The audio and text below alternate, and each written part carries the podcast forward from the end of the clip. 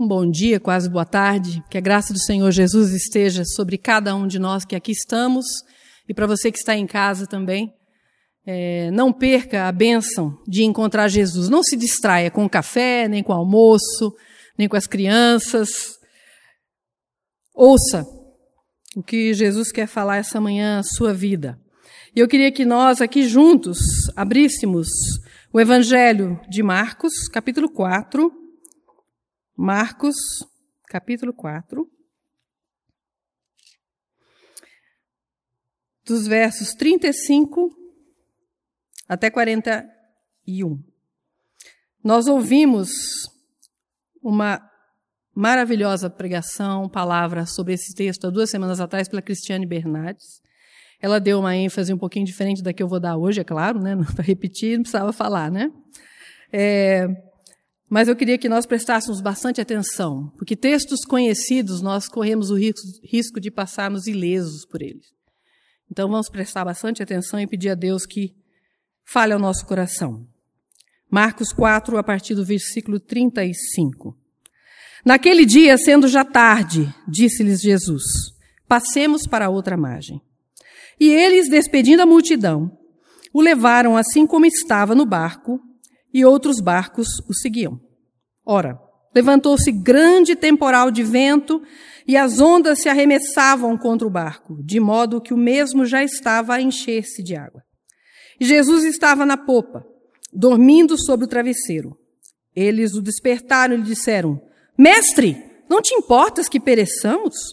E ele, despertando, repreendeu o vento e disse ao mar: Acalma-te, imudece.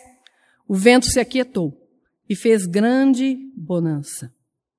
Então disse-lhes: Por que sois assim tímidos? Como é que não tendes fé? E eles, possuídos de grande temor, diziam uns aos outros: Quem é esse que até o vento e o mar lhe obedecem?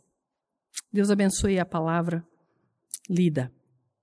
Irmãos, nós cantamos tanta coisa séria aqui hoje que tem tudo a ver. Eu falo que parece que Deus ouviu já o que eu ia falar tudo tão, tão em cima da pinta, né? tão maravilhosamente é, calculado pelo Espírito Santo, e louvado seja Deus que é assim, porque se for eu que vou falar aqui, o negócio não vai ficar bom. Nós não estamos aqui para nos sairmos bem, nós não estamos aqui para fazermos uma, uma boa exclamação, para sairmos tranquilos e felizes daqui. Jesus tem que falar conosco essa manhã. E essa é a minha oração, para a minha própria história e para a história de vocês. Eu não sei, nós temos vários jovens aqui, eu não sei quantos aqui conhecem aquela musiquinha infantil que eu tive que retirar do armário para cantar para o meu neto, né? Tem que falar do neto, é claro. Passei lá três meses quase com, com a minha filha, meu genro e o Gabriel. E aí eu tive que desenterrar algumas musiquinhas, né? Essa foi uma delas, que eu não sei se vocês conhecem. Com Cristo no barco tudo vai muito bem. Vai muito bem, vai muito bem. E passa o temporal. Vai? Será? Será que vai tudo bem? Será que vai tudo bem porque Jesus está no barco? Será que o temporal passa? Uma das coisas interessantes sobre esse texto, e eu já tive algumas experiências com esse texto pessoais, é que muitas vezes, gente, o nosso evangelho, o evangelho nosso mesmo, não é o evangelho de Jesus Cristo, não. Ele fala de coisas que nós não vivenciamos. E por isso mesmo nos frustramos com Deus. Nós não nos frustramos com o pastor, com a igreja, com a teologia errada que a gente tem. A gente fica frustrado com Deus. E eu queria hoje fazer uma associação, porque eu andei lendo manuais de barcos. Não quero comprar barco ainda, um dia, quem sabe, uma canoa, um barco inflável, já, já tem, mas não sabe usar, não adianta nada. Então eu fui ler o manual. E quando eu comecei a ler o manual, o manual me deu ideia para o tema que eu vou falar hoje. Enfrentando o mar da vida sob mau tempo enfrentando o mal do, da vida debaixo de tempestade. E nesse manual de barcos, para quem quer comprar um barco, ele tem umas informações úteis. E a partir do texto que nós lemos, eu vou usar essa ideia de informações úteis para que nós entendamos como é importante para nós que todos nós temos o barco da nossa vida, todos nós estamos em um barco, todos nós estamos é, dentro dessas informações úteis aqui. Então eu queria que você prestasse bastante atenção. Primeira informação útil: barcos são suscetíveis a ventos e ondas. Tem gente que está na vida e acha que não vai passar por problema, não. Vive aí um, uma vida de ilusão. Os discípulos mesmo, com Jesus, enfrentaram duas tempestades. Com Jesus. Sem contar as outras que eles não contaram para nós. Né? Porque eram pescadores. E eu vou fazer aqui uma interpretação náutica de João 16, 33, se é possível fazer uma interpretação náutica. Porque Jesus diz: No mundo tereis aflições, mas tem de bom ânimo, eu venci o mundo. A interpretação náutica que eu resolvi fazer é esta: No mundo tereis tempestades, mas não se preocupem, eu já andei de barco. Jesus sabe do que ele está falando, mas ele está dizendo: você e eu vamos enfrentar tempestades. Essa é uma informação útil e é muito importante você saber disso. Dois. Jesus é essencial em qualquer barco, independente do barco. E eu tenho que fazer uma pausa aqui, porque eu sempre faço essa pausa. Você tem certeza que Jesus está no seu barco? Você um dia parou a sua história, a sua vida. Parou como eu de viver no vácuo da fé dos seus pais, ou dos seus avós, ou de quem você conheceu, e parou a sua história e disse para Jesus o seguinte: Eu já tentei de tudo, e eu descobri que eu não consigo sozinho. Eu descobri que eu sou pecador, que eu piso na bola o tempo todo, que eu sou ruim de relacionamento, eu sou ruim para resolver meus próprios problemas, eu não consigo me aproximar do Senhor, eu desisto de mim na tua presença. Você já fez isso? Eu estou aqui, Jesus, me rendendo, dizendo ao Senhor que sem o Senhor eu não quero dar mais nenhum passo. Se você não fez, eu vou dar essa pausa, eu vou fazer essa oração. Eu já fiz, eu não preciso fazê-la mais. Mas de repente você aqui ou você em casa nunca fez essa oração. Você é um crente convencido, não convertido. Talvez muitos de vocês com essa quarentena perderam a sua espiritualidade. Ué, mas não tem mais encontro pessoal na igreja, não tem mais discipulado, não tem mais reunião de oração, não tem mais reunião de jovens, é só online, mas online é complicado, porque. Ah, Jesus está no seu barco? De verdade. Então eu quero fazer essa oração. Se você já fez, por favor, não faça de novo, porque salvação é eterna, senão não seria eterna, né? É uma vez só. Eu vou fazer.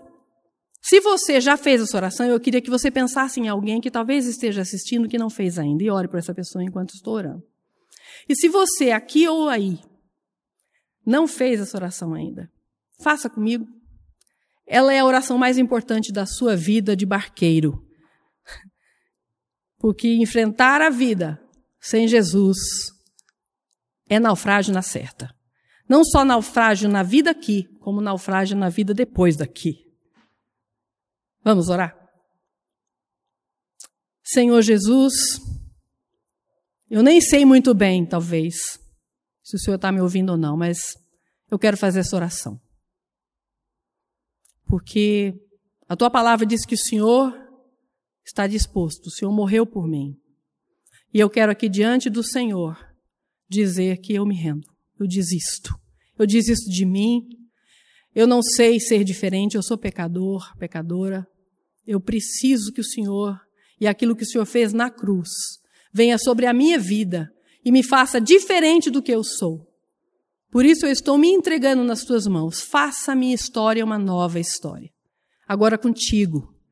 Que o Senhor me, não apenas me salve e me resgate, mas ande comigo todos os dias como o Senhor prometeu, até a consumação dos séculos.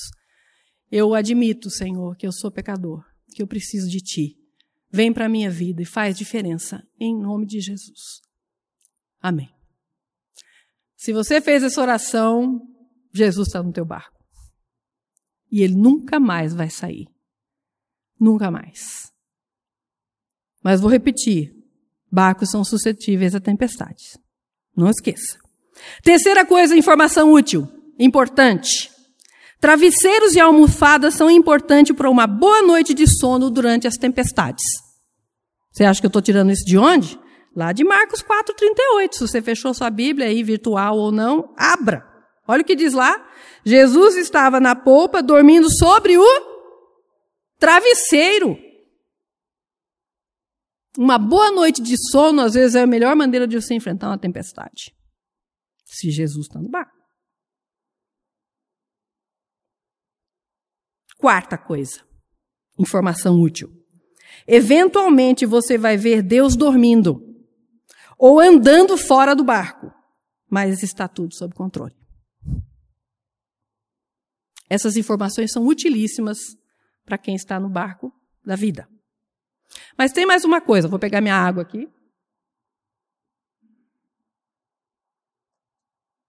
Que eu vi nesse manual que me chamou a atenção.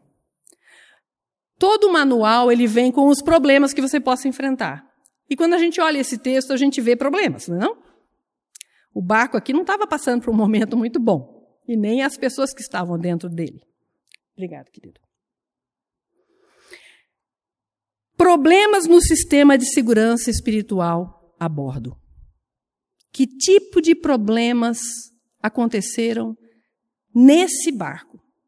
Eu não citei todos, há muitos outros, mas há alguns aqui que eu quis enfatizar porque me chamaram a atenção da minha própria história e da minha própria vida, que tem sido uma luta para mim muitas vezes. Eu não estou falando de uma coisa aqui que eu estou aqui daqui de cima ou daqui do microfone falando para você como alguém que já chegou lá, mas é alguém que está brigando feio para chegar na presença de Deus. Estou mesmo. Deus sabe disso. Olha o primeiro problema do sistema de segurança desse barco aqui. A presença de Jesus no barco não fazia diferença para os discípulos na hora da tempestade. Você já saiu das suas orações ou das suas conversas com Deus pior do que quando você entrou?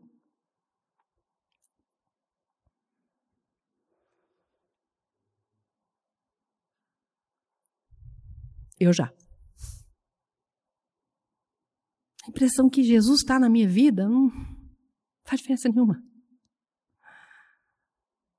E por que é que isso acontece? Como todo bom manual, existe a solução do fabricante. E aqui também tem. Primeira coisa, nós já fizemos. Certifique-se de que Jesus está no barco. De novo, mais uma oportunidade que Jesus está dando de você convidá-lo para o barco. Então tenha essa certeza. Se você não tem, não deixe a sua reputação de, de líder de igreja, de líder de louvor, eu dou meu dízimo, eu estou lá todo dia. Essa não é a senha. Você tem que declarar Jesus como seu Senhor, crer no Senhor Jesus, no nome dele, no que ele fez na cruz. Não é a sua reputação, não é o que as pessoas acham que você é, mas Jesus. Então certifique-se disso. Dois, uma coisa que a gente faz pouco. Você já ouviu as suas próprias orações? Se você tivesse um gravadorzinho, pudesse gravar. Claro que você não vai fazer isso, espero. Se você pudesse ouvir as suas orações, você vai perceber que muitas vezes nós nos aproximamos de Deus como se nós pudéssemos convencer Deus de que nós não somos aquilo que nós estamos sentindo quando estamos falando com Ele. A gente está apavorado, a gente não está acreditando em Deus, mas a gente fala aquelas frases, jargões, aquelas coisas que a gente aprendeu. Não, vai, o sangue de Jesus tem poder. Jesus é o meu Senhor. Senhor, eu creio. Crê nada, está morrendo de medo, está apavorado, está jogando tudo no mar porque acha que a tempestade vai te engolir. E às vezes não é não são grandes tempestades, não é tempestade em copo d'água que você mesmo está fazendo. Converse com Deus na sua angústia. Com Deus. Chegue para Deus e diga para Deus: Senhor, eu estou mal. Eu não estou acreditando que a tua presença na minha vida faz diferença. Alguma coisa está errada em mim, Senhor. Me ajuda, tem misericórdia. E diante de Deus, além de certificar-se de Jesus estar lá, conversar com ele, a terceira coisa é entenda que você está tendo um ataque de incredulidade e não um ataque de pânico. Para de dar nome bonito para coisa feia. Jesus não passou açúcar aqui nos discípulos, não. Nós vamos falar sobre isso daqui a pouco. Nós temos mania de começar a dar nome às coisas que nos levam para longe do que Deus espera de nós na hora da tempestade. Admita para Deus, eu não creio que o Senhor é maior que o meu problema. E esse é o maior problema que eu estou enfrentando agora. Não é o problema em si. Quatro, pare de esperar por bonança. Espere por Jesus. É uma teologia distorcida que nós temos, infelizmente, de que ter Jesus é não ter crise, ter Jesus é não ficar pobre, ter Jesus é não ficar doente, ter Jesus é não passar dificuldades. De onde é que a gente tirou isso? John Piper fala uma coisa que eu dei risada sozinha lá em casa. Uma risada meio triste. Ele fala assim: se o amor de Deus por seus filhos é medido pela sua saúde, pelo seu conforto nessa vida, então Deus odiava muito o apóstolo Paulo. O apóstolo Paulo não era muito amado, não. Porque o barco dele literalmente afundou muitas vezes. E ele sofreu muito. A pior coisa que aconteceu humanamente na vida de Paulo foi ter encontrado Jesus no caminho de Damasco. Ele estava indo tão bem. A vida dele virou um vendaval. Nós temos que parar com isso. Nós temos que firmar a nossa teologia, não nos corinhos que nós cantamos. Se eles são bíblicos, louvado seja Deus, mas tem uns corinhos aí que, pelo amor de Deus, tem que queimar, esquecer que eles existem. Porque eles estão criando crentes crentes mimados, crentes que acham que Deus está à sua disposição, crentes egocêntricos, crentes que só pensam em si quando estão cantando no louvor, não pensam em Deus. O que é que Deus pode me dar? Olha o que, que fala Romanos 8, 28. Na, eu gosto da, da versão, nova versão internacional, porque ela coloca Deus como agente. Então eu gosto muito dessa versão. Diz assim, Romanos 8, 28.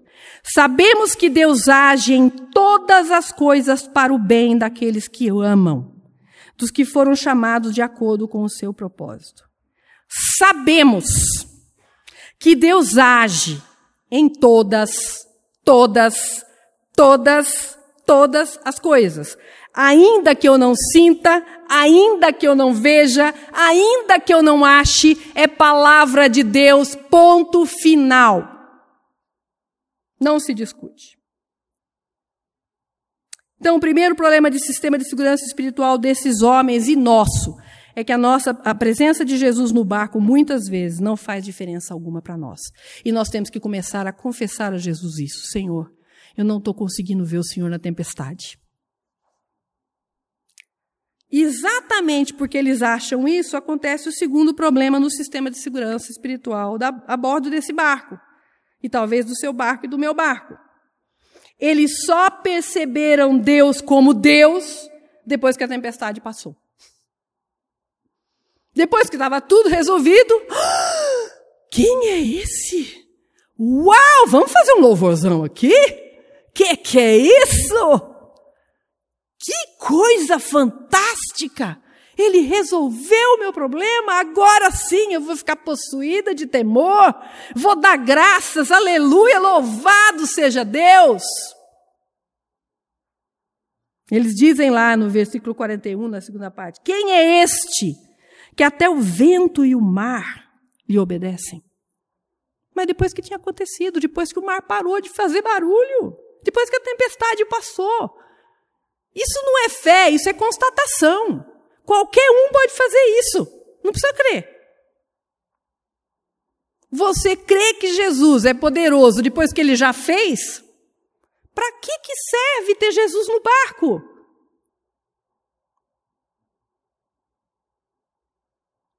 Mas tem a solução do fabricante para esse problema de que gente que só percebe Deus E se você for com nem eu, você tem esse problema. Assim como o povo de Deus no deserto. As coisas aconteciam maravilhosamente e eles continuavam duvidando de Deus, continuavam duvidando de Deus. Olha o que, que, os, que, que diz. O que, que a gente tem que aprender com isso? 1 Coríntios 2, 5. Olha o que diz lá. Para que a nossa fé não se fundamente em sabedoria humana, mas no poder de Deus a sabedoria que vem do Espírito. Vou repetir. Para que a nossa fé não se fundamente em sabedoria humana, mas no poder de Deus, sabedoria que vem do Espírito. Gente, a primeira coisa que a gente tem que fazer é parar de dizer que é ok aquilo que não é ok para Deus. Não é ok duvidar. Não é ok para Deus ficar ansioso. Não é ok para Deus se acovardar. Isso não é ok para Deus. Nós inventamos uma nova teologia que diz, gente, não tem jeito. Não tem jeito de confiar plenamente em Deus. Nós temos que, que. E aí nós entramos numa linha muito perigosa de que Deus disse uma coisa que não é verdade. Porque uma coisa que mais Jesus disse é: não temam. A Bíblia está cheia de não temas. Um para cada dia do ano. A gente sempre fala isso aqui, mas isso adianta alguma coisa no seu barco e no meu? Jesus não passou a mão nos discípulos. E eu tenho que fazer isso aqui porque eu amo esse texto, eu tenho várias experiências e eu, com esse texto especificamente. E eu imagino, eu gosto de imaginar como é que a cena se deu, então eu vou mostrar para vocês. Os discípulos desesperados, já tinham jogado tudo, desesperado o mar não acalmava. Jesus dormindo no travesseiro. Aí os discípulos vão e acordam Jesus. Devem ter chacoalhado ele, porque ele devia estar num sono profundo. Eu imagino, gente. Vamos imaginar que o barco está aqui e Jesus está dormindo aqui. Eu imagino Jesus levantando, meio sonolento, meio tonto, porque o barco está balançando, né? Ele era humano, tanto quanto nós, deve ter acordado meio assim, hum, hein? Hã? quê? Né? E eu imagino, isso é minha imaginação, não vai falar que está na Bíblia, porque não está, é Sara imaginando, tá? Eu imagino Jesus se levantando, os discípulos estão aqui desesperados, tudo olhando para ele. E eu imagino que ele nem olhou para o mar da Galileia, que na verdade é um lago, que estava agitado. Eu imagino que ele fez assim: cala! E aquiete-se. Agora eu quero conversar com vocês. Por que, que vocês me acordaram mesmo? Dá para entender? Jesus não entendeu. Porque Jesus não entende que ele estar no barco não faz diferença. Ele não entende que ele tem que estar fazendo, fazendo, fazendo, fazendo, e a gente não crê nunca. Ele tem que sempre fazer de novo. É como aquele namorado, aquela namorada que você tem que ficar provando que ama toda hora. Se você não olhou para ele, você não olhou para mim. Se você não deu flor, você esqueceu da flor. Você esqueceu a data, você esqueceu. Você... Ai! Jesus diz para ele, por quê? Lá no versículo 40. Porque sois tímidos? Por que é que não tendes fé? Jesus está colocando as coisas em perspectiva. Deus não está dizendo, Jesus não está ignorando a tempestade, tanto é que ele aquietou a tempestade. Mas Jesus está colocando perspectiva no problema. Olhe para mim. Eu estou aqui. Por que é que vocês estão me chamando ainda? Um texto que me, me intriga sempre é de Moisés. Moisés está lá, é na frente do Mar Vermelho, o povo atrás de Moisés e o exército egípcio vindo. Aí vira aquele fuzuê, né? Pensa bem na situação de Moisés. E Moisés fala: gente, vai dar tudo certo. O povo, como vai dar tudo certo? Tem um inimigo vindo para trás e tem um mar na frente, vai dar tudo certo como? E é muito interessante o que Deus fala para Moisés. Deus foi até meio assim, eu achei meio grosseiro até com Moisés, meio, meio duro com Moisés. Deus fala assim para ele: Por que clamas a mim? Diga ao povo que marche. Vão parar de mimimi. Eu sou Deus! Quando é que vocês vão entender isso? Depois que eu faço? Depois que eu faço, não tem nada a ver. É como o namorado, que a namorada fala: Você nunca traz flor para mim. Aí você vai e leva a flor. Que coisa chata. Faz isso não, leva a flor não. Deixa assim passar uns dois anos para levar a flor para ela. Nós temos essa mania de achar que Deus tem que sempre fazer algo novo. E é interessante porque Jesus tem paciência com a gente.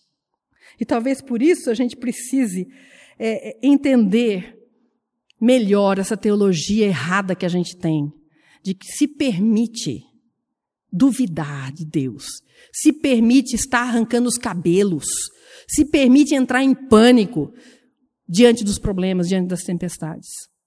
Jesus não abre essa, essa brecha. A gente abre, nessa teologia que a gente inventou. A gente tem que entender que ser cristão vem com a vantagem de poder identificar Deus conosco no meio da crise e não no sucesso e bem-estar. Isso qualquer um pode fazer. Agora, você dizer, sentado numa cova de leão, se eu morrer comido aqui, está tudo bem, porque eu amo a Deus e Deus está comigo. Você ir para a fornalha e não esperar que vai ter um quarto homem lá, mas de repente esse quarto homem aparece e tudo se resolve. É diferente, não é não? Você já pensou se esses homens, Daniel e seus amigos, não crescem que Jesus era quem ele disse que era? Vocês acham que eles não tinham negado? e nós não temos negado porque nós não acreditamos que Deus é Deus na hora do vamos ver, a gente tem que dar o jeitinho da gente, a gente tem que resolver do nosso jeito. Paulo fala uma coisa linda em 2 Coríntios 12, 9. Ele fala assim, que Deus disse para ele, Aqui é um diálogo. Deus diz e depois Paulo diz.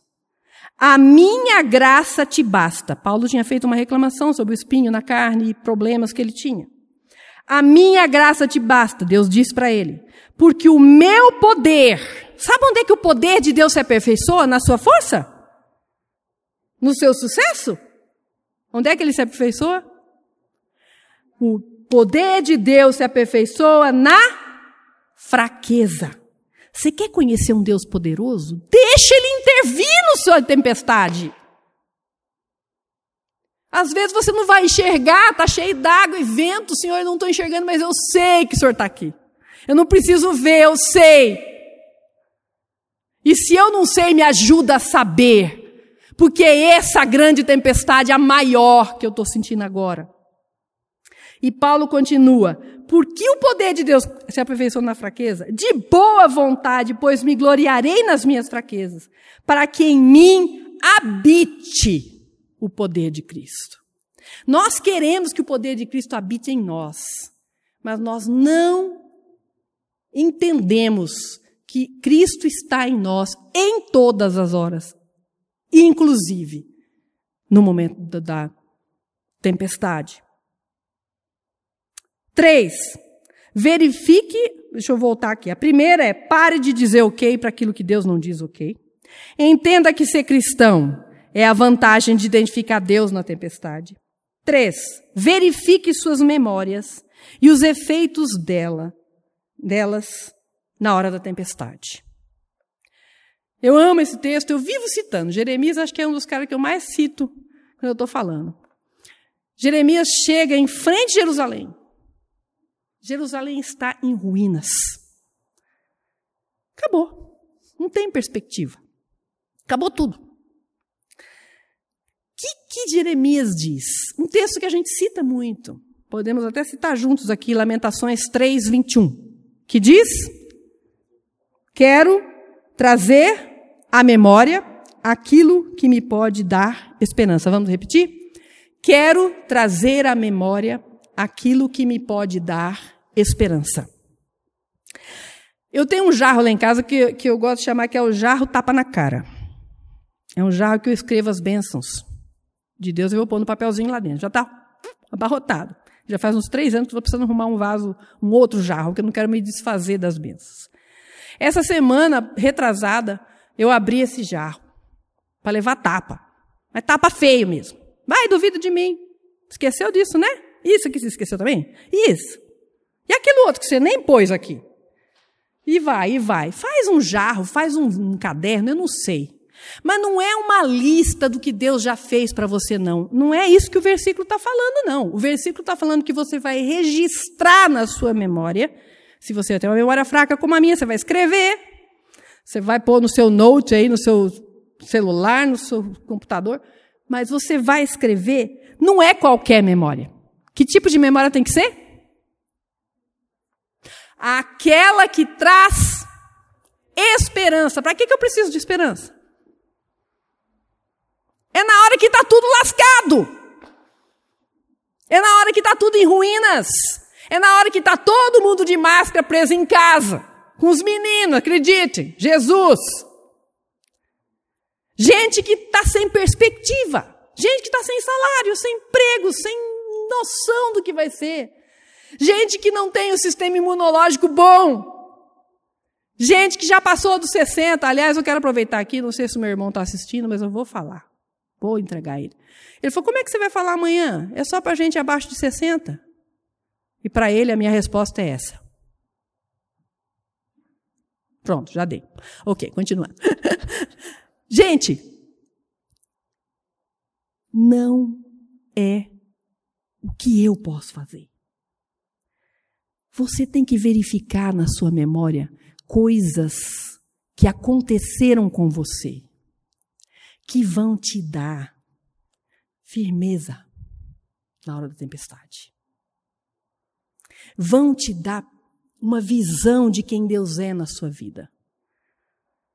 Por que, que eu falei para a gente não fazer uma lista aleatória?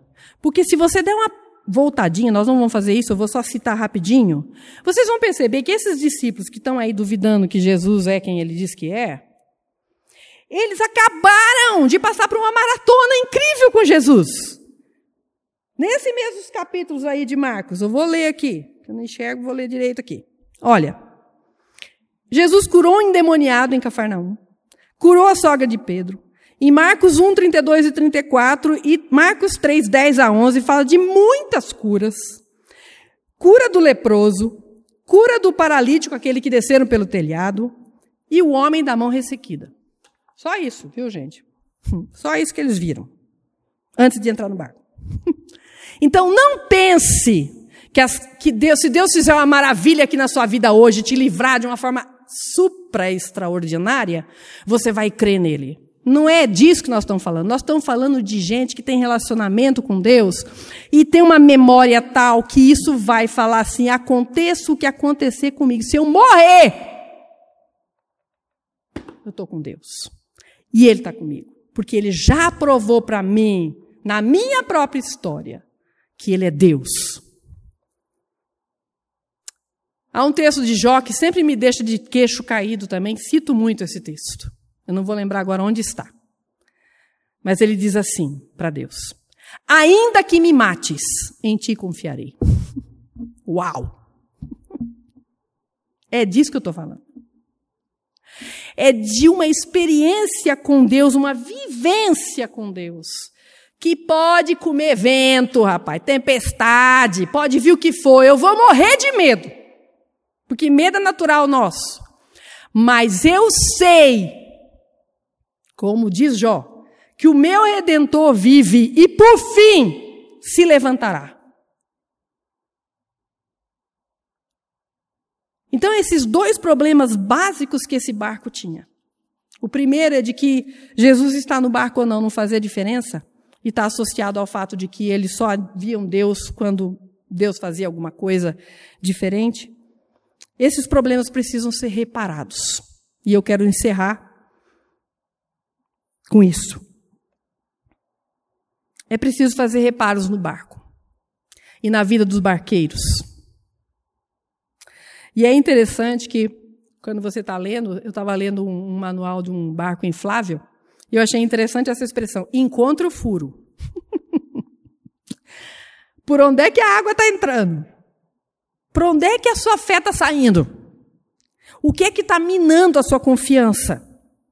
O que é que tem feito você sucumbir a cada tempestade? E nem sempre são grandes tempestades, não. Qualquer coisinha te faz temer, te faz se sentir órfão, te faz se sentir não amado de Deus.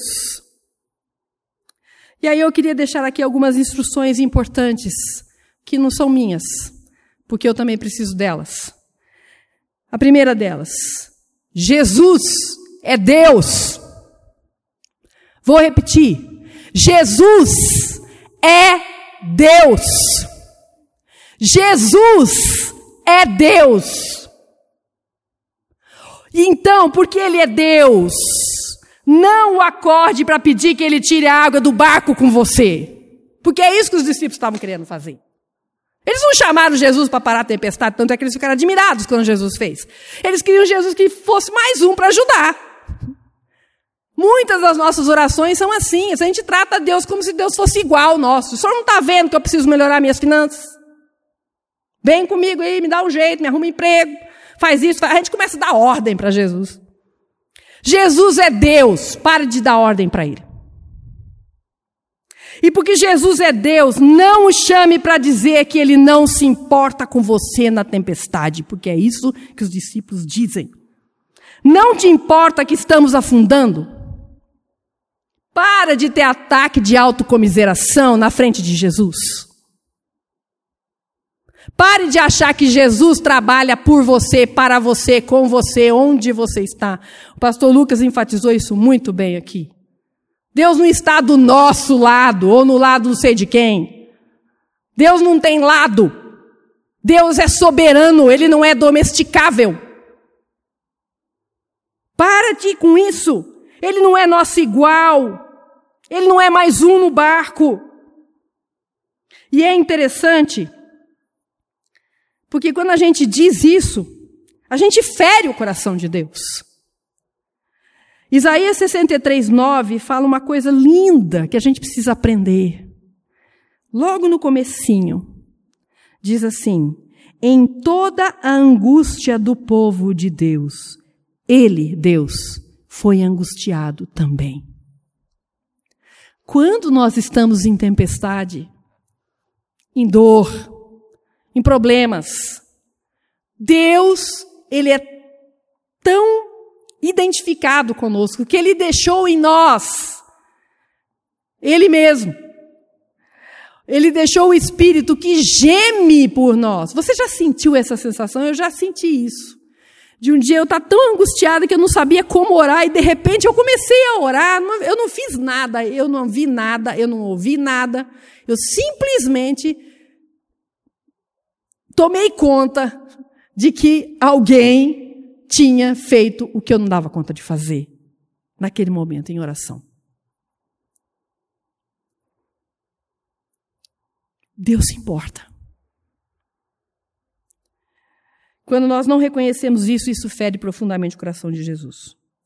João 14, 9, Filipe estava perguntando para Deus, para Jesus, para Jesus mostrar ao Pai aquelas conversas teológicas que eles tinham. E Jesus faz uma afirmação que para mim foi com muita dor. Ele diz o seguinte: Há tanto tempo tenho estado convosco e ainda não me conheces. Vocês não me conhecem. De novo, de novo eu vou ter que provar quem eu sou. Jesus é Deus, gente. E se Ele está no seu barco, o seu barco pode afundar que Ele vai com você para a vida eterna. Ele já providenciou isso. Não tem nada que aconteça na sua vida que Jesus não possa fazer parte, não possa estar junto. Não significa que a gente não vai ter problemas. Aliás, quando eu olho a história da Bíblia e a história das pessoas que eu conheço que amam a Jesus, inclusive a minha, eu percebo que parece ter Jesus sempre dificulta mais as coisas. Mas eu não posso terminar isso assim, né? Senão todo mundo vai ficar deprimido aqui. Né? Jesus é Deus, louvado seja Deus por isso, mas é possível ser diferente. Como é que eu sei disso? Se você caminha um pouquinho mais na história desses homens que estavam nesse barco. Esses homens covardes, tímidos, que não tinham fé. Você percebe que quando Deus realmente faz parte da história deles e eles começam a andar com Jesus da forma como tem que ser, e o Espírito Santo traz vida para eles, acontece algo extraordinário. No livro de Atos, capítulo 4, 29, é muito interessante, porque eu vou, vou fazer a minha versão aqui do, do negócio. É como se eles estivessem reunidos num lugar, eles descobriram que havia agora sido declarada uma perseguição ao povo de Deus, à igreja de Deus. E era morte mesmo. A coisa estava feia. Eles não iam se livrar facilmente daquilo. São os mesmos, praticamente, alguns diferentes aqui, mas que estavam no barco com Jesus. Se eles tivessem a mesma perspectiva que eles tinham antes, o que, que eles iam fazer? Dar no pé, né? Se esconder, negar. Desesperar, arrancar os cabelos. Negar Jesus. Mudar de religião. Voltar para o judaísmo. Sei lá. Mas olha o que, que eles falam diante da notícia de que eles vão ser perseguidos se continuarem pregando Jesus, pregando o Evangelho. Olha o que, que eles falam, Atos 4, 29. Senhor, olha para as suas ameaças. Eu acho isso fantástico. Senhor, o senhor está vendo, né? Esse é o problema. O negócio está feio. A tempestade agora é, é tsunami. E aí eles continuam e concede aos teus servos que anunciem com toda intrepidez a palavra, a tua palavra. Senhor, o que vem para a nossa, nossa direção é uma onda gigante, mas não deixa a gente falhar com o Senhor. Não interessa se a gente vai morrer. E muita gente morreu daqui. Que fez essa oração. Mas morreu porque o importante era provar para todo mundo que Jesus no barco é que faz a diferença.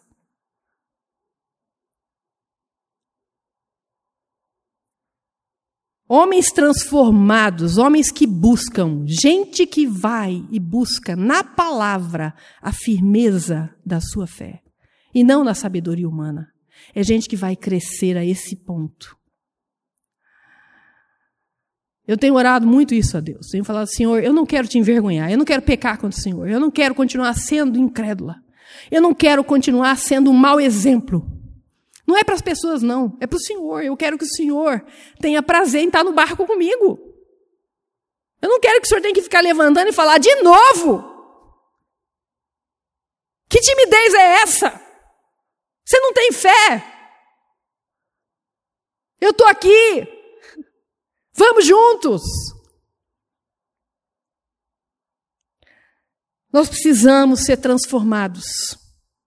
E talvez é essa a oração que a gente tem que fazer essa manhã. Senhor, eu preciso que o Senhor mude a minha perspectiva da Sua presença no barco.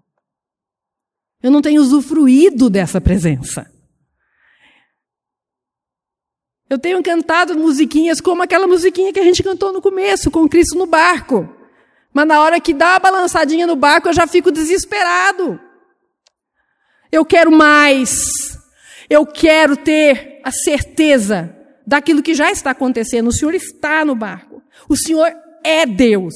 Aconteça o que acontecer, ainda que me mates, eu vou confiar Ainda que eu não tenha emprego, ainda que o meu sistema imunológico seja frágil, ainda que eu seja forte, ainda que eu tenha, não tenha dinheiro, ainda que eu tenha, independente do que está acontecendo, dessa loucura que tomou conta do mundo, o Senhor é Deus, o Senhor é Deus, o Senhor é Deus e eu quero usufruir dessa verdade, de verdade na minha vida, e parar de brincar que eu sou cristão.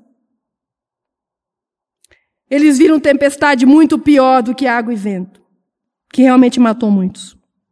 Mas eles enfrentaram de forma diferente. Você quer enfrentar diferentemente as suas tempestades? Vamos orar?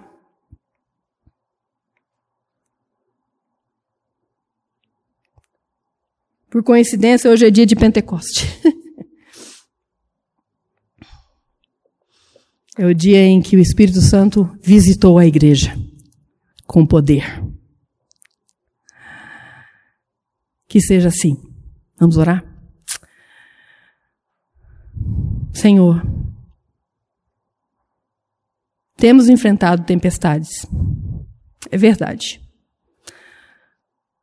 E muitas vezes sozinhos. Não porque o Senhor não esteja no barco, mas é porque a gente não deixa o Senhor participar. Ou porque a gente não acredita que o Senhor deseja participar. Ou porque a gente não acredita que o Senhor tem poder sobre a tempestade. E por isso, Senhor, eu, eu Sara, quero te pedir perdão. Pela minha incredulidade. Pela minha leviandade. Pela mania que eu tenho de colocar a minha sabedoria e não a tua como fundamento da minha história, da minha vida cristã. Senhor, em nome de Jesus, toma conta desse barco da nossa vida, cada um deles. Invade mesmo a gente, Pai. Não deixe espaço para mais nada, exceto o Senhor. E que nós aprendamos aprendamos com a tua palavra, com a oração, que nós podemos ser diferentes do que temos sido.